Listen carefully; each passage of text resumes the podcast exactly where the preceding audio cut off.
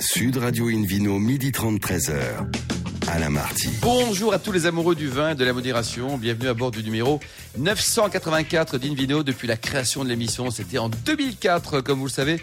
Nous sommes délocalisés chez le caviste Nicolas dans la capitale, au 31 place de la Madeleine. Je rappelle que vous écoutez Invino Sud Radio, par exemple, à Paris sur 99.9 et qu'on peut se retrouver sur notre page Facebook Invino, notre compte Instagram Invino Sud Radio. Aujourd'hui, un menu qui prêche, comme d'habitude, la consommation modérée et responsable avec Christelle Taré, maître caviste, la première de France hein, et propriétaire des caves du parc à Neuilly-sur-Seine en région parisienne. Et puis le Vino pour gagner un coffret de trois bouteilles de la marque Bandit de Loire et un coffret Divine en jouant sur invinoradio.tv. À mes côtés, Hélène Pio, chef de rubrique au magazine Régal. Bonjour Hélène. Bonjour. Ravi de vous retrouver, ainsi que David Cobol, également ravi de vous retrouver, le cofondateur de l'Académie des vins et spiritueux. Bonjour David. Bonjour Alain. Pour commencer cette émission, Invino Sud Radio accueille le docteur Marc Lagrange, auteur de l'ouvrage Les écrivains du champagne. Bonjour Marc. Bonjour à Ah, tous. vous, êtes, vous avez un métier, vous êtes, vous êtes médecin, vous êtes fan de vin, racontez-nous un peu votre vie Ouais, euh, avouable hein, uniquement. hein. Oui, bah, je bois entre deux interventions. Oui. Et combien votre, Très rassurant. votre bilan, il est positif votre bilan Euh, pour les malades, très positif. Très positif. Vous êtes médecin où Marc? Chirurgien digestif à Nevers. À Nevers quoi. On fait du vin dans le coin à Nevers? Ah oui, il y a le. oui. il y a Ah un bah voilà, quand même, il y a quelques vignobles dans le 58, oui. Bon, Hélène? Oui, historiquement, on en, on en fait même beaucoup. Alors, euh, Marc n'est pas un inconnu pour nos auditeurs les plus fidèles, puisque nous l'avions déjà reçu pour d'autres livres. C'est un, c'est un serial écrivain, euh, autour du vin toujours. Euh, déjà auteur d'une vingtaine de livres, dont, dont, dont 15 sur, sur ce qui nous intéresse, hein, le glouglou, le jaja, le vin. Et 50, c'était sur quoi Marc? Le trou de balle. Très bien. Ouais. Bah, Il y, a- y y le trop de bombes, qui est une spécialité de Philippe Forbach. Alors oui. Voilà, nous enchaînons donc. Euh, et aujourd'hui, c'est pour les écrivains du champagne que vous êtes là, Marc Lagrange. Euh, un livre euh, qui vient de sortir, hein, il est en kiosque depuis début janvier. Euh, illustré par Philippe Laurin, qu'on salue, euh, parce qu'il y a des très très très jolies illustrations. Et alors, euh, bah, et alors euh, vous avez plongé dans la littérature? Ah oui, c'est devenu mon passe-temps euh, temps plein. C'est une retraite euh, bien agréable et un peu chronophage. Quand on a une idée, bah, il faut aller jusqu'au bout. Donc euh, il est 2 heures du matin, il faut se coucher pour faire plaisir à maman. Donc voilà. mais, alors, euh, mais la, la littérature des autres aussi, parce que vous mettez en avant 27 romanciers ou poètes qui ont écrit sur le champagne. Bah, le concept euh, de des écrivains du vin et des écrivains du champagne, puis du troisième euh, livre qui est en gestation, c'est un grand écrivain qui a évoqué un vin. Ici, une grande maison là, ou un alcool dans le troisième tome. Voilà. Et euh, donc, euh, bah, comment vous avez sélectionné ces 27-là Parce qu'à peu près tout le monde a écrit sur le champagne un jour. Oui, sur le champagne, mais qui a évoqué Paul Roger? Alors, Même pas, même pas Churchill. Churchill parle du champagne, mais pas de Paul Roger. Tous les autres, comme Druon a évoqué Moum, comme euh, euh, Borniche en a évoqué un autre. Donc c'est- des noms précis, des grandes maisons précises. Sauf trois villages, Haï, Sillery et Lérissay. Qui ont été euh, évoqués respectivement. par, qui par Pierre Loti, qui par un autre de grand Et jamais euh, au Villiers. Au Villers, non, je ne l'ai pas fait. Non, mais on pourrait le faire pour le tome 2. Oui, bah ça, c'est David, c'est pareil. Quand même, quand vous, qui avez écrit plusieurs guides, on va vous citer justement le truc qui n'a pas été fait, quoi. Là, il a un super bouquin, la marque, et vous l'avez pas fait, hein, David Cobol. Attention, le Brexit vous guette, là, attention, là. hein. On, Bon, pourrait, on on pourrait ma garde chez femme. nous, mais attention, On, on pourrait quoi. ma femme. Oui, Qu'on- vous entendez en anglais une femme, non, également. je plaisante. hein. Alors, oui. Qu'on- Qu'on qu'on salue également, il n'y a, pas de raison de, de ne pas saluer Madame Lagrange. Euh, alors, ceux qui ont écrit sur une maison particulière, c'est quoi? C'est euh, Ils voulaient leur caisse de 12 à Noël? Qu'est-ce qui leur a pris? Ah Pourquoi, non, c'est- pourquoi c'est- un c'est- jour un- un- un écrivain dit oh ben moi je vais écrire que sur Lançon ou que sur Laurent Perrier Non, le, peut-être que le plus addict, euh, grande maison et écriture, c'est peut-être euh, De Villiers avec euh, Tétinger. Oui. Et Fleming, non? Ian Fleming? Ian Ian Fleming, Fleming, l'auteur de... James Bond. 007. Ah oui, oui, bien sûr, oui, Bollinger. oui, Ou, ou- ou Jacques. Jacques Lien, si vous préférez. Oui. Bolling- vrai. Bollinger et, et bien sûr et James Bond, oui. Ah, vous, vous, vous, vous mais, les- mais les prononcez, autres c'est euh, ponctuel, les autres c'est ponctuel. Vous, vous- vous prononcez Bollinger. On peut, on peut, c'est autorisé. Bah oui, c'est allemand hein, l'origine. Absolument. Bollinger, quoi. Absolument. Bon, on va dire Bollinger pour ceux qui n'ont pas capté, quoi. Alors, Voilà. Hélène Euh, alors, euh, je sais pas. Alors, quelques exemples. Tiens, Amélie, voilà, est-ce qu'il y a une. Amélie qui aimait le champagne, par exemple Parmi- Oui, une Amélie. Oui. Euh, bah, il y a, Attends. elle a fait le portrait de la couverture, la fameuse Amélie, et elle est euh, très euh, accouplée dans mon livre avec, euh, avec Mercier, avec Laurent Mercier. Avec Percier, Voilà, d'accord Am- Amélie Nothomb, effectivement. Laurent Euh, Perrier, pardon, Laurent Perrier. Oui, pas, pas Mercier, non. Non, non, non. Non, Euh, non. non, euh, non, il faut couper non, là. c'est Lorraine Fouché. Qui est la, la fille de, du ministre. Ah oui, et qui était médecin au SAMU de Paris et qui a quitté la médecine pour faire, elle, de l'écriture temps plein. Elle, c'était un grand écrivain. Moi, je suis un gros écrivain. Elle, c'était un grand écrivain. Et qu'est-ce qui vous a marqué? Alors, il y a deux, trois anecdotes peut-être qui vous ont particulièrement marqué dans le bouquin? Non, tout, tout, est, tout est marrant, tout, Tout est- tout est brillant. Tout, euh, tout- tout est pétulant et pétillant, on peut le dire. oui. Ouais. Est-ce qu'il y a quand même un écrivain ou une écrivain qui, qui vous viennent en tête Oh comme ça en bah, disant les, un Amélie truc, euh, Nothomb, c'est Champagne ou Champagne, c'est c'est l'icône et l'ambassadrice du champagne moderne. Et puis en plus, c'est c'est l'une des rares euh, vivantes, si je peux me permettre, de votre livre. Parce qu'il y a quand même beaucoup de morts dans cette Bah, affaire. Il est hein. chirurgien, le monsieur, quand même. Mais c'est hein. peut-être. Alors, je pose la question à Marc Lagrange. Pourquoi est-ce qu'il y a tant de veuves en Champagne? Est-ce que le champagne est mortel pour les hommes? Euh, bonne question, euh, je vois pas là mon avocat, je ne sais pas. Non, mais ce, qui est, remarquable, c'est- que apparemment, il semblerait que euh, peu d'écrivains euh, contemporains, si j'en crois votre tableau des matières, se soient aventurés à, à s'acoquiner avec une maison de champagne, à, accla- acclamer leur amour à une maison de champagne. C'est devenu trouve- dangereux, peut-être, c'est devenu Non, non, non, politiquement mais- incorrect de dire, moi, mon coup de cœur dans la vie, c'est de la motte? Non, je n'ai pas de réponse à cette euh, question pertinente et perfide. Euh, C'est tout moi. Surtout perfide. C'est tout moi. Mais le champagne est souvent évoqué. Bon, bah, Churchill, il a bu, dit-on, 42 000 bouteilles de champagne, mais il n'écrit pas Paul Roger. On a trouvé une facture de Paul Roger, comme on a trouvé pour De Gaulle une facture de Drapier, Donc mais tout le reste, c'est gratos. ni l'un ni l'autre n'évoque le, le nom de la, de, de la, de la firme, de la Ouais. marque, de la maison. Quoi. Ouais. Alors que Champagne, euh, Churchill en parle beaucoup, du champagne, mais pas, de Paul Roger. Qu'est-ce qu'il si disait, euh, David Cobol, Churchill, un, un de vos congénères, là, quand, euh, pour un déjeuner entre deux gentlemen Alors, on lui demandait quel était le format idéal d'un flacon de champagne. Flacon, le, le mot est utile. Il a dit euh, Magnum, of course. For lunch between two gentlemen when one doesn't drink at all. Especially. En français dans le texte, donc le magnum, évidemment, euh, quand on, pour un déjeuner entre gentlemen, quand l'un des deux ne boit pas. Surtout quand il y en a évidemment. un des deux qui boit pas. Voilà, c'est le mot de. Blondin. C'était le mot de Churchill, Ah, selon David Churchill, Cobol. Mais, euh, Oh, je- dépend de la traduction. là, toutes, toutes ces versions ont, ont des, des sources différentes. Je pense Non, que on a mis dans le livre euh, la- l'aphorisme bien connu, euh, des- parce que les gens ont du mal à mémoriser les volumes de champagne. Donc le moyen mnémotechnique, c'est je me suis bien amusé. Je, Jéroboam, me, Mathusalem, suis, Samalazar, bien, Balthazar, na, Bucodonosor, musée, Melchior. De trois Oh, en joli. trois, Ah, c'est très très bien ça. Alors je ne ça, l'avais pas. vous savez quoi C'est le point technique de une Lagrange. vidéo Sud Radio. ouais. Vous avez mal lu mon livre. alors. Je me suis bien amusé. C'est- c'est- c'est- La, la prochaine fois, votre éditeur me l'enverra plus tôt. Et Ouais. blanc. Il est- Alors, le livre est épuisé d'ailleurs, on le réimprime. Ça s'est épuisé ou alors c'est Ouais, Lagrange je- Alors oui. Alors tout va bien. euh, donc effectivement, on, on plonge au cœur de ces, de ces 27 écrivains euh, euh, et, et de leur amour du champagne. On plonge aussi dans plein d'anecdotes autour du champagne, puisque à la fin de chaque chapitre, on apprend plein de choses. Euh, c'est gentil. Ouais, c'était un, c'est- ce c'est un, but. Alors, la, la, la, la note pédagogique, entre guillemets, je suis qu'amateur éclairé, parfois pas complètement, mais l'idée c'était de faire une note qui est en rapport avec le couple. Par exemple, Maurice Druon, grand, grand guerrier mais résistant, et, et etc., c'est les bulles et les bombes. Euh, pour euh, Alphonse Boudard, qui a écrit un, un livre sur les maisons closes, c'est la collusion entre les bordels et le champagne depuis le 19e siècle jusqu'à maintenant. Ah, Euh, quand, on, les- quand on boit beaucoup de champagne au niveau de l'érection, c'est bien ou pas, docteur euh, Non, mais il y a des enfants qui nous écoutent. Là. Non, mais c'est une question. On a un médecin. et puis- Bah oui. Ah d'accord, c'est médical. oui, mais, euh, trois verres, bonjour les dégâts. hein. Voilà, au-delà de trois Et verres, bien, donc. adieu les ébats. Adieu, adieu les ébats. Est-ce que, Pierre Dac a, Ça tombe bien, on presse la modération ici. Pas que je le suce. Non. Non. Hélène Alors, Euh, par rapport aux anecdotes pédagogiques. Voilà, c'est ça, on en était Alors, là. par exemple, euh, la, euh, François Sagan, c'est le mot, donc j'ai fait quelques contrepétries incontournables. Euh, le Boudard, on évoquait Boudard, donc c'est le vin dans les bordels, le champagne dans les bordels. Euh, Mercier, c'est le foudre parce que euh, 19e siècle. Sillery, c'est un village, c'est les vendanges qui sont spécifiques en Champagne versus ce qui se fait dans le Val-de-Loire, à Pouilly euh, ou à Bordeaux ou ailleurs. Euh, la, la veuve Clicquot, c'est les peintures. Le champagne dans la peinture. Euh, pour Paul Roger, c'est le champagne à l'Élysée et avec les différentes modalités selon les présidents. Sarkozy euh, portait un toast mais ne buvait pas. Et les toasts étaient avant à la fin des repas et après ont été au début du repas depuis pas très longtemps, depuis, euh, depuis euh, Sarko. Avant, c'était un peu anecdotique en fonction de la santé. Et euh, David Cobol, chancelante les, modes sur le champagne, parce qu'à l'époque, hein, on le buvait, il y avait beaucoup de sucre. Là, là c'est fini, on est même sur l'extra dry. Là. Oui. Ça, ça varie aussi. Hein. Alors, ça a varié dans l'histoire. Le- les, les premières champagnes secs euh, étaient introduits pour le marché anglais, curieusement. Quand on dit que les Anglais ont le palais sucré, le bec sucré, euh, je crois que c'était même... euh, le- non, c'était Pommery, je crois, le premier brut. Et le premier Oui. Non dosé euh, par Laurent Perrier vers 1870 pour le marché anglais. Et à l'époque, tous les champagnes, et même jusqu'à la Seconde Guerre mondiale, la majorité des champagnes vendus en France, c'était des, des demi-secs ou des doux. D'accord. Ce qui a donné cette, euh, cette habitude, euh, qui aujourd'hui est complètement euh, à bannir, de boire un champagne sur le dessert à la fin du repas.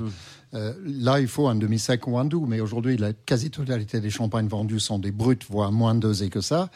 Euh, et ça va pas du tout, l'acide sur le sucre. Ça, Oui, ça fonctionne pas. Bah, c'est massacre à la Marc tronçonneuse. Lagrange, votre meilleur souvenir en tant qu'amateur de vin, amateur de bulles, de, de champagne Quelle est la bouteille qui vous a laissé un souvenir euh, inoubliable? Euh, Ne dites pas que vous l'avez oublié, hein. Ah oui, non, non, un achat aux enchères euh, d'il y a 20 ou 30 ans, donc j'ai payé ça 3 francs 6 sous. C'était un magnum de, de Clos Vougeot 49 de, chez Rousseau. D'accord, mais en champagne. On Une n'est pas tellement en champagne là. En Champagne. En Champagne, euh, j'ai un souvenir chronique. Et, qui est euh, mon champagne familial, euh, Courtois, à Côte-sur-Marne, de Pinot Meunier, Ah oui, qui mais- est toujours qui est toujours dans la famille, là Il est toujours, pardon Toujours dans la famille Ah, ouais, enfin, il Non, est, c'est le. C'est la consommation. Euh, C'est la- J'étais fidèle au père, je suis fidèle au fils. euh, Qui était, alors, il est amusant. Le fils est, est podologue et euh, vigneron. Et un jour, il m'a dit Je n'ai pas remis les pieds au chai aujourd'hui. J'ai dit Heureusement, tu n'étais pas proctologue. Et vous, David Cobold, au niveau du, du vieillissement du champagne, pour terminer, euh, qu'est-ce que vous en pensez? On peut, on peut l'attendre quand il est déjà en bouteille, quand Ah on l'a oui, je ou dis alors, même euh, qu'on a intérêt à l'attendre. Si le vin est bon au départ, c'est toujours le problème. C'est un champagne médiocre, ça ne va pas bien vieillir comme un vin médiocre. Oui. Euh, un grand champagne est un excellent vin de garde et, et 10, 20, voire plus euh, selon le goût. Ouais, un vrai potentiel, quoi. Ah oui, c'est oui. juste le goût qui change, David. Hein. C'est, le goût est modifié lentement sous, le- sous la pression. Ce qui perd, c'est l'élasticité du bouchon. Donc, il y a une petite déperdition euh, après 20 ans ou plus euh, du gaz. Mais, mais si le vin est bon en dessous, euh, C'est très tout, bon, tout quoi. va bien. Hélène, pour terminer, vous nous rappelez quand même le livre de cet ouvrage, vraiment que le monde entier va s'arracher après l'émission. Les écrivains du champagne de Marc Lagrange, illustré par Philippe Laurin, aux éditions de Paris, Max Chalet, 132 pages, 25 euros. Foncez dans votre librairie. 132 pages. Ça- ça- vous avez mis combien de temps à l'écrire d'ailleurs? Mm, Sur deux ans à peu près. À deux ans bah, Sur 60 deux pages par an, ça va, vous avez un petit rythme doucement. cool. Quoi. Ouais, C'est- faut reprendre. c'est- Oui, faut, bien sûr. euh, Un, un verre, deux lignes, euh, Avec modération, pas de blague. Merci beaucoup Marc Lagrange et puis on vous attend pour votre prochain bouquin. Merci également à vous. Et on se retrouve dans un instant au bar à vin du caviste Nicolas à Paris, place de la Madeleine pour le Vino Quiz et gagner des coffrets Bandit de Loire et Divine. Sud Radio Invino, midi 30, 13h. Alain Marty. Retour chez le caviste Nicolas Paris, place de la Madeleine pour cette émission délocalisée. D'ailleurs, vous qui nous écoutez chaque week-end, n'hésitez pas à nous contacter sur notre page Facebook Invino, notre compte Instagram Invino Sud Radio pour nous indiquer vos vignerons favoris. On retrouve David Cobold, toujours cofondateur de l'Académie des vins et spiritueux. Et puis le, le Vino Quiz, David. Je rappelle le principe. hein. Cha- chaque, semaine, une question, une nouvelle question. Et la question de la semaine dernière fut quelle est l'approche de l'artisan vigneron Jean-Louis Denoy qui sévit dans la région de Limoux Réponse A oser l'équilibre. Réponse B oser le partage. Réponse C oser le sans soufre. Et la bonne réponse, David, est C oser le sans soufre. c'est cette semaine. Nouvelle question. Quel est le titre du dernier ouvrage de Marc Lagrange? Alors, attention. Réponse A, Les écrivains de Champagne. Réponse B, Les auteurs de spiritueux. Réponse C, Les vendeurs de vaches. Vendeur de vaches, très bien. Donc c'est A, B ou C, parfait. Ouais. Euh, donc et alors qu'est-ce qui se passe quand on a, on pense avoir la bonne réponse Eh en bien, il faut aller courir tout de suite, taper sur votre clavier, si vous savez cliquer, euh, et vous tapez sur le site Invino Radio tout à la rubrique Vino Quiz, et vous allez répondre A ou B ou C, et si vous gagnez, vous obtenez le Bandit de la Loire, un coffret d'Invino, et le livre Un tourisme spirituel en France et dans le monde entier. Voilà, il y a un coffret donc de trois bouteilles. Oui. Divide. Merci beaucoup David Cobold. Invino Sud Radio euh, accueille maintenant Christelle Tarret, euh, maître caviste, ça y est, et propriétaire des caves du parc à Neuilly-sur-Seine en région parisienne. Bonjour Christelle. Bonjour Alain. Alors c'est le, regretté Bonjour. chef Alain Sandrin qui vous a initié au vin et notamment aux accords et vins. Oui, exactement. J'ai eu ce bonheur de pouvoir travailler avec lui pendant un peu plus d'un an. Et euh, donc, c'est lui qui m'a. Parce qu'il construisait, en fin de compte, le plat en fonction du vin. Ouais. Et donc, j'ai toujours eu des étoiles dans les yeux, comme je dis, quand je le voyais travailler. C'était extraordinaire. Je pense que c'est le chef ouais. qui, a- qui est allé le plus loin dans ce domaine-là, non? Ah, pour moi, c'était un visionnaire, Hmm. Alain Sanderins. Peut-être même euh, incompris euh, parce qu'il était, il allait beaucoup plus vite euh, que les autres. Et puis, il a fait Hmm. beaucoup d'autres choses, notamment l'école du goût. euh, Ouais. Voilà, il avait une vision. Grand euh, monsieur, quoi. Un très très grand Il a également été hein, monsieur. pendant un court hein. période. Ça ça n'a Exactement. pas été une, une expérience très heureuse, mais, Non. mais il a tenté le coup. Ouais, Oui. Financièrement compliqué aussi. Et David, d'ailleurs, il n'y a, pas beaucoup de chefs hein, qui, qui aiment bien le vin. On a Alain Dutournier, par exemple, Alain aujourd'hui. Ah oui, qui était un passionné de vin. Il n'y en a pas beaucoup. hein. Moi, je dirais qu'il y a 90% des chefs qui ne sont pas très, très motivés par le vin. Ah, Hélène, je sais il y en a quand même de plus en plus dans la jeune génération. Oui, tant mieux. Et puis euh, qui élargissent en plus leur univers, qui sont pas juste euh, limités au vin, mais euh, mais à la bière, au saké, euh, voire au thé, à, à plein plein de choses. Il y a plein d'accords à faire et de plus en plus de, de jeunes de chefs qui s'intéressent Ouais, aux deux. Bon, ça, c'est une bonne nouvelle. Quoi. Ouais, ouais. Alors, Christelle, racontez-nous votre histoire de vin. C'est quand vous êtes fille de vigneron, vous êtes tombée amoureuse d'un vigneron, vous avez les tout. pieds dans le vin. Qu'est-ce qui se passe dans votre vie Pas du tout, je suis lyonnaise, donc déjà je suis bien, euh, je nais au bon endroit, la, la capitale de la gastronomie quand même. Après, j'ai des parents passionnés euh, par les vins, donc je déguste euh, depuis toute petite. J'ai un parcours, je pars, euh, je commence par la banque. Voilà, traditionnellement. Donc, déjà, vous commencez par le liquide. Voilà, ça, c'est bien. J'aime bien le Voilà. traditionnellement. ouais. Pour être Oui. caviste, il faut commencer par la banque. Bah, alors Enfin, peut-être, en, même temps, fait. en même temps, je vais vous dire que ça me sert aussi aujourd'hui, Mais donc ça c'est très bien. Euh, mais voilà, quand on fait des études générales, on nous pose pas forcément euh, dans, dans ce milieu-là. Et puis, euh, je me rends compte très rapidement que c'est ma passion. J'ai une vraie passion pour la cuisine, la gastronomie et les vins. Et donc, je décide de reprendre mes études. J'appelle Marisa Larousse, qui était la première femme euh, meilleure sommelier de France. Et je lui demande conseil. Et euh, voilà, et je fais mon premier stage euh, au Sofitel Lyon-Bellecour avec Alain Sanderins. Donc, j'étais tout de suite convaincue que j'avais pris la bonne décision. Super bien tombé, Voilà. effectivement. Hélène, on va le dire, vous, vous la connaissez, Christelle. hein? Oui, je, je- je la connais bien. J'ai cet immense plaisir, cette immense chance de Mm. bien la connaître euh, et de connaître les caves du parc à Neuilly euh, où elle exerce euh, depuis, de- enfin, de- depuis longtemps, mais qui, est- qui est à vous, Ça fait euh, 15 ans. Christelle, depuis Voilà, deux- ça fait 15 voilà. ans et j'en suis propriétaire depuis 5 ans. Voilà, D'accord, de- vous avez depuis racheté le 2016. caviste. Quoi. Voilà, Très bien. exactement. Et, euh, et j'ai pu assister entre autres aux dégustations qu'elle faisait il y a très longtemps avant le Covid. Vous savez, ce, ce- ce- moment où on pouvait faire des trucs chouettes tous les samedis. Il est très joli, votre masque, Hélène. Voilà. Merci, ouais. avec tous les commerçants du quartier. Elle donne la main à tous les commerçants du quartier pour venir faire goûter leurs produits. Elle, elle fait venir des vignerons, des sommeliers, des, euh, des cavistes, euh, des producteurs de cidre, de calvados. J'ai vu des producteurs de jus de pomme chez vous. Oui, tout Euh, à fait. Beaucoup de bière aussi. Oui. Et, Bon, euh, avec modération, tout ça. Enfin, le jus de pomme, on peut y aller, là. Allez. Non, mais j'ai dit j'ai vu, j'ai pas dit j'ai bu. Ah, bien sûr. Voilà. Je suis venu. Bon. Moi, je venais euh, comme ça, euh, en me promenant. Et, voilà, Christelle est vra- fait vraiment partie de, de ces cavistes qui, qui, qui ont une vision tellement large et, et- et englobante du métier, qui donnent la main, aux, bien sûr, aux clients, ils sont là pour ça, mais aussi aux autres producteurs. David Cobod J'ai une question euh, d- d'actualité. Comme- comment, euh, comment on sait qu'il y a énormément de commerce et on pense aux restaurants, on commence à au- tout ce qui est théâtre euh, souffre d'une manière incroyable en ce moment. Comment s'en sortent les cavistes et, vous en particulier, vous pouvez parler pour votre chapelle, mais en général, est-ce que vous avez des échos, euh, des collègues Oui, parce que je fais partie du syndicat des cavistes professionnels et de la fédération des cavistes indépendants, donc c'est une vraie question. Euh, en règle générale, les cavistes étant commerce essentiel, on a pu être ouvert. Voilà. Oui, ça, Moi, j'ai fermé juste les trois premières semaines pour réorganiser euh, avec euh, les collaborateurs, etc. Mais donc, on a eu la chance d'être ouvert. Donc, automatiquement, on a beaucoup travaillé. Et surtout, les médias ont beaucoup participé à parler du commerce de proximité, euh, ce qui fait qu'on en a bénéficié puisque les gens se sont rendus compte qu'il était très important euh, qu'ils viennent chez nous, qu'ils nous fassent travailler euh, parce qu'on était des indépendants et qu'on n'avait pas la trésorerie et les épaules nécessaires pour survivre très longtemps. Et donc, il y a eu cet élan de solidarité de la part de nos clients. Donc, la fin d'année a été une bonne par rapport à une année normale, est-ce que c'était pareil, un peu moins Les bien chiffres annoncés euh, mieux sont euh, supérieurs. Ouais, ouais. Ah, supérieur. Ouais, oui. supérieur, exactement. Vous avez vendu plus de vin qu'en eu. 2019. On a, j'ai vendu plus de vin, oui, Ouais. exactement. Pour- Bah oui, parce que les gens ne peuvent pas aller au bar ou au restaurant. C'est Donc ça, euh, voilà. Comme, euh, Après, on on s'est aussi, soi. euh, on s'est aussi adapté, hein, c'est-à-dire qu'on a, j'ai lancé les Beaujolais Box, euh, euh, on a commencé les dégustations, euh, on a lancé le digital, le e-commerce, euh, les dégustations à distance Mm. en Zoom. euh, donc euh, voilà, euh, l'idée c'était, je voulais vraiment qu'on conserve ce lien avec le client, voilà, qu'on ne le perde pas malgré, euh, Ah, malgré ce qui se passait. Alors, un petit mot sur cette Beaujolais Box, parce que c'est quand même intriguant. Et puis après, on, on- on passera à, ce, à ce- ce fabuleux diplôme que, que vous avez obtenu. Euh, le Beaujolais Box, euh, donc vous l'avez lancé bah, évidemment en novembre, mais, euh, mais, mais ça, a continué après. Ça a tellement bien marché que vous avez continué pour les fêtes de fin d'année. Oui, exactement. J'étais triste. Je suis lyonnaise, donc euh, j'aime fêter le Beaujolais nouveau. Donc cette année, c'était la première fois qu'on pouvait pas le faire avec nos clients parce que c'est une grosse fête. Donc euh, j'ai réfléchi. On a créé cette Beaujolais Box, donc qui était livrable partout à Paris, en Île-de-France, qui concernait, qui, dans lesquels il y avait du vin, et bien sûr aussi nos artisans, les producteurs avec lesquels on travaille.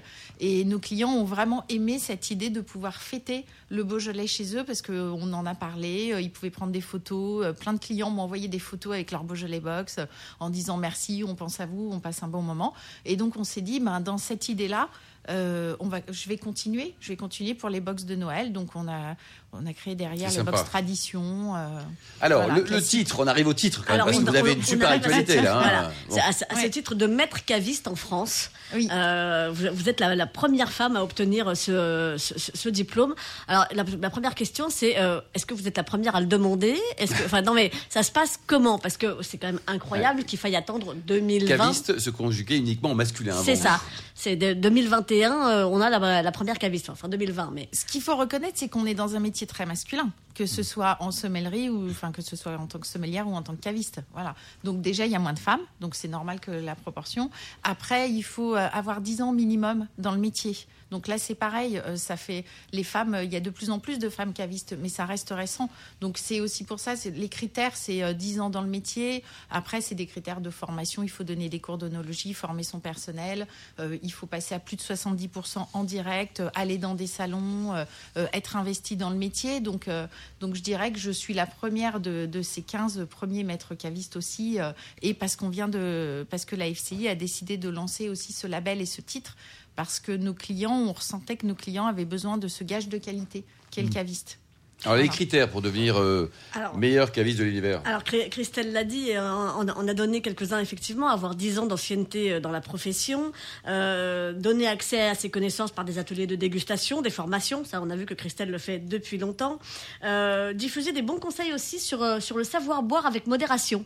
Donc ça, c'est, ça fait vraiment partie de- des, C'est des- très des bien. critères. Et C'est pour ça que j'ai lancé la dégustation pleine conscience, Voilà. en plus des cours d'onologie. Voilà. C'est pas sous hypnose, c'est en pleine non, conscience. pas du tout. euh, C'est oui. en pleine conscience, comme avec la nourriture, pour parler aussi de modération, faire passer le message. C'est Ouais. génial ça. Et alors ça, ça va changer quoi dans votre vie là? Vous allez faire 10% de plus au niveau des, prix des bouteilles de vin euh, Alors, Vous allez mieux jamais, dormir, Jamais, euh. Alain. On n'augmente jamais le prix des bouteilles, sauf quand on y est obligé. Ouais. Euh, le, le rapport qualité-prix est très important et nos clients le, le comprennent. Mm. Parce que ça change, c'est vrai qu'il y a une visibilité. Donc, euh, donc voilà, on parle, on parle du métier. Moi, c'est ce qui m'intéresse, qu'on parle des cavistes. Voilà. C'est bien. Parce alors dans votre cas, il y, a- il y a plein, il y a 600 références, hein, je, je lisais, donc ça va de 5 Un euros. peu plus même. Plus que ça. Ça va de 5 euros à 4000 euros, si je ne m'abuse. Oui, Alors votre coup de cœur à 5 euros, c'est quoi? Et votre coup de cœur à 4000 euros, c'est quoi?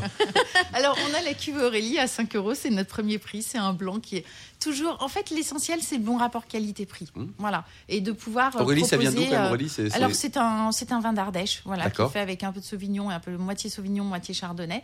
L'idée c'est d'arriver toujours à trouver un très bon rapport qualité-prix euh, sur les vins qu'on choisit et de pouvoir euh, satisfaire euh, l'ensemble de nos clients Hmm. Euh, parce que un jour vous allez acheter un vin 10 euros dans votre quotidien, demain vous avez envie d'offrir aussi un beau cadeau ou alors euh, de vous faire plaisir lors Ou la. Saint-Valentin ou des choses comme ça. Alors à 4000, vous avez Mm. écouté quoi à 4000 avant que de Ah, laisser la parole à David Oui, il ne doit pas en avoir beaucoup. hein. J'ai la chance d'être allocataire chez Armand Rousseau. Voilà. Alors 4000, ce sont les cotations. Après, on a les grands crus euh, comme Pétrus aussi, ce genre de choses. Voilà, ce genre de Avec très grande grands émotion vins. encore. Voilà. David Moi, j'ai une question pour vous à propos des consommateurs. Est-ce que dans, dans les 15, vous- ça fait 15 ans que vous êtes caviste hein Exactement. Vous avez senti une évolution dans les goûts des gens? Est-ce que les gens aujourd'hui ont ouvert un peu leur spectre? Euh, Parce que moi, j'étais caviste il y, a, il y a très longtemps, pas pendant 15 ans, mais pendant 3 ans. À l'époque, c'était Bordeaux, Bourgogne, Champagne. C'était hyper À Paris, vous dites. David hein? Oui, oui, à Oui. Paris. Parce qu'à Perpignan, Euh, c'est un peu différent. Pas très loin d'ici, d'ailleurs, au Cave de la Madeleine, qui est juste euh, à vol d'oiseau d'ici. C'est À côté de chez Feu Monsieur Sandrin, d'ailleurs. Exactement. Oui. Euh, donc, est-ce que vous, vous sentez une, une vraie évolution dans la- l'approche des consommateurs et leur ouverture d'esprit? Oui, oui. Alors déjà, nous, on est là pour faire passer un message. Donc, on initie aussi nos clients. Donc, au bout de 15 ans, euh, je me rends compte que, que les gens acceptent d'acheter aussi des vins qui ne sont pas forcément des marques. Oui. Et ça, on va le voir beaucoup sur les champagnes. C'est-à-dire qu'aujourd'hui, les petits producteurs de champagne, on le... On leur place. quoi. Voilà, exactement. Ce qui n'était pas le cas forcément avant. Merci, marques, merci euh, beaucoup, voilà. Christelle Taré. Donc l'adresse hein, quand même de cette de 37 cette pour accueillir, pour les rendre dire bonjour. Vous avez vous avez dit quoi l'adresse 37 rue de Chézy à Neuilly-sur-Seine. Hélène voulait dire quoi? Que vous l'aimez, Christelle, on l'a compris. C'est ça qu'il faut y aller et que euh, j'espère bien qu'il y aura do- dorénavant des femmes également dans le jury des meilleurs cavistes de France parce que jusqu'à présent ça n'était pas le cas. Allez, Christelle, nous comptons sur vous. Oui, Bon, je allez. sais, Hélène, je sais, j'y ai pensé. Merci beaucoup Hélène, merci également à vous docteur Lagrange pour euh, cet excellent bouquin. Vous nous rappelez le titre du livre de Hélène Pio de- du docteur Lagrange. Donc le livre Les écrivains du champagne. Parfait, David Cobol, ainsi qu'un grand merci aussi aux millions d'amateurs de vin qui nous écoutent chaque week-end. Un clin d'œil à Angéline qui a préparé cette émission, ainsi qu'à Sébastien pour la partie technique. Fin de ce numéro de Invino.